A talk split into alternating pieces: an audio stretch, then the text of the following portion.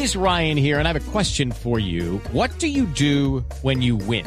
Like, are you a fist pumper? a woohooer, a hand clapper, a high fiver. I kind of like the high five, but if you want to hone in on those winning moves, check out Chumba Casino. At ChumbaCasino.com, choose from hundreds of social casino style games for your chance to redeem serious cash prizes. There are new game releases weekly, plus free daily bonuses. So don't wait. Start having the most fun ever at ChumbaCasino.com. No purchase necessary. BGW. Void were prohibited by law. See terms and conditions. 18 plus. Bueno, y en este momento estamos con Diana Salazar porque ya hace parte del equipo de Appbility. Esta es una aplicación móvil que busca entregarle a los usuarios información de los sitios turísticos con facilidad de acceso. Es para gente discapacitada, pero no solamente para ellos, sino para los que lleven un coche de bebé, una maleta gigante. Para que nos cuente un poco más sobre el tema, pues Diana, eh, de una vez te saludamos en la nube. Bienvenida. Eh, hola Juanita, muchas gracias por la invitación. Eh, pues sí, estamos acá con Ability, la nueva aplicación que nació el fin de semana en la Hagatón Turistic y que busca que todos tengamos la posibilidad de conocer esos lugares de turismo para todos. ¿Cómo, cómo funciona Ability? ¿Qué es lo que la hace tan especial y sobre todo para gente con discapacidad, en situación de discapacidad o para personas que vayan, por ejemplo, muy encartadas, como puede, puedo ver en la referencia? Eh, pues lo que la hace especial realmente es que fue un trabajo donde hubo una sensibilización por parte de los desarrolladores, de los diseñadores y hackers que la construyeron frente al turismo accesible donde todos entendieron que el turismo accesible eh, implica un turismo no solo para las personas en situación de discapacidad, sino como tú bien lo dices, para personas que están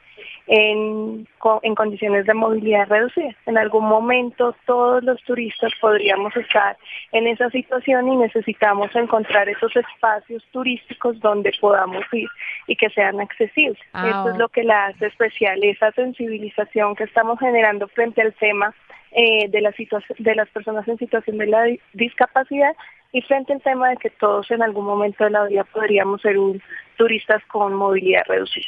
Bueno, por ejemplo, ¿para qué sitios está habilitada Ability? ¿Para qué sitios tienen información de lugares que tengan, pues, que tengan estas condiciones?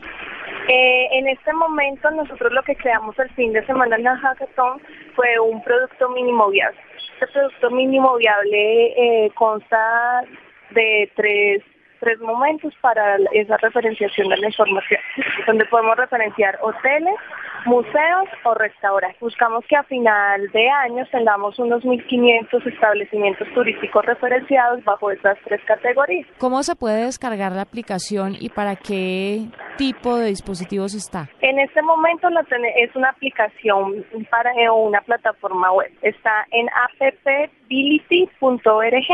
Ahí pueden acceder todos y dejar la información de su hotel, restaurante y museo accesible. Eh, la aplicación o la plataforma web tiene un eh, diseño responsive, entonces puede verse en cualquier dispositivo móvil. Esa es la primera parte o el primer proceso del mapa de accesibilidad turística de Colombia que esperamos crear en próximas oportunidades. Bueno, y aparte, ¿cuáles son los espacios que ustedes determinan que sirven o no para las personas que utilicen Ability?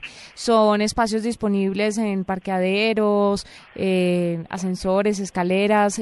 ¿Qué, es lo que ustedes miran? Eh, serían todos los espacios que permitan acceder al sitio, entonces como las rampas, como bien lo dicen los parqueaderos, los ascensores, incluso también eh, algunos restaurantes tienen el el menú en braille, entonces ese tipo de cosas también las estamos referenciando. Todo lo que nos permita hacer como esa inclusión, sí, a las personas en situación de discapacidad y a los turistas que ya te cuento. Diana, ¿cómo ves a Colombia en cuestión de solidaridad con personas con discapacidad? Si hay sitios en la mayoría de, las, de los lugares donde una persona eh, con sus plenos sentidos pues, necesita entrar o hace falta más, ¿qué es lo que ves que más hace falta, por ejemplo, en Colombia? Eh, pues yo creo que es un camino bastante difícil de recorrer en este momento siento que hay eh, una articulación de esfuerzos por parte de los ministerios y por parte de instituciones gubernamentales en tener presente a las personas en situación de discapacidad en sus políticas, planes y programas. Sin embargo, movimientos como este que nosotros hicimos con la Hackathon Touristic y resultados como Ability que tuvimos este fin de semana hacen que la ciudadanía misma tome conciencia de que no es solo responsabilidad del Estado, sino responsabilidad también de entidades privadas, como son los hoteles, los museos y de estas entidades que o empresas que también se están lucrando con algunos servicios. Siento que es un camino que hay que recorrer y que no solo es responsabilidad del Estado, sino también de nosotros como ciudadanos sensibilizar frente al tema de que las personas en situación de discapacidad necesitan eh, espacios y necesitan eh, inclusión dentro de la sociedad. Te cuento que durante la jornada de desarrollo de Ability nos acompañó Tatis Project, que es un proyecto que busca la inclusión TIC eh, para personas en situación de discapacidad. Y Tati, Tati precisamente es una joven en situación de discapacidad que ella nos ayudó a validar la aplicación. Y también nos acompañó Julián, él también tiene como movilidad, eh, inmovilidad en sus brazos y en sus piernas, pero nos aportó desde su expertise, que es la abogacía, eh, todo el tema pues de procesos para la aplicación. Entonces nosotros creemos que es así que se construye para las personas en situación de discapacidad teniéndolas en cuenta, escuchándolas y pues generando este tipo de procesos. Hay una cosa que quiero preguntarte, Diana, y es que uno siempre tiene presente el tema de las personas que no pueden ver, las personas que de pronto no pueden caminar, eh, las personas que no pueden oír, pero hay otro tipo de discapacidades que la gente no tenga muy en cuenta y que requieran este tipo de zonas especiales o de, o de manejo especial que conozcas, que necesiten algo fuera de lo que comúnmente conocemos. Pues realmente yo creo que ahí podríamos también incluir a las personas que tienen síndrome de Down, que ellos en sí tienen toda su, su movilidad y todo bien, pero tienen, digamos, eh, unas condiciones de aprendizaje diferentes, unas condiciones que también podrían ser verse potenciadas a la hora de ofrecer un servicio turístico.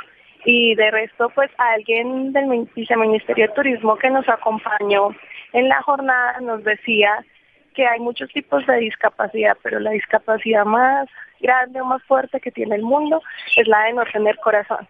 Y siento que esa es como, como una línea para uno seguir construyendo esto que estamos haciendo, como sensibilizar nuestro propio corazón desde eh, todo lo que nosotros hacemos o no podemos hacer para poder generar esas condiciones eh, óptimas para el turismo accesible.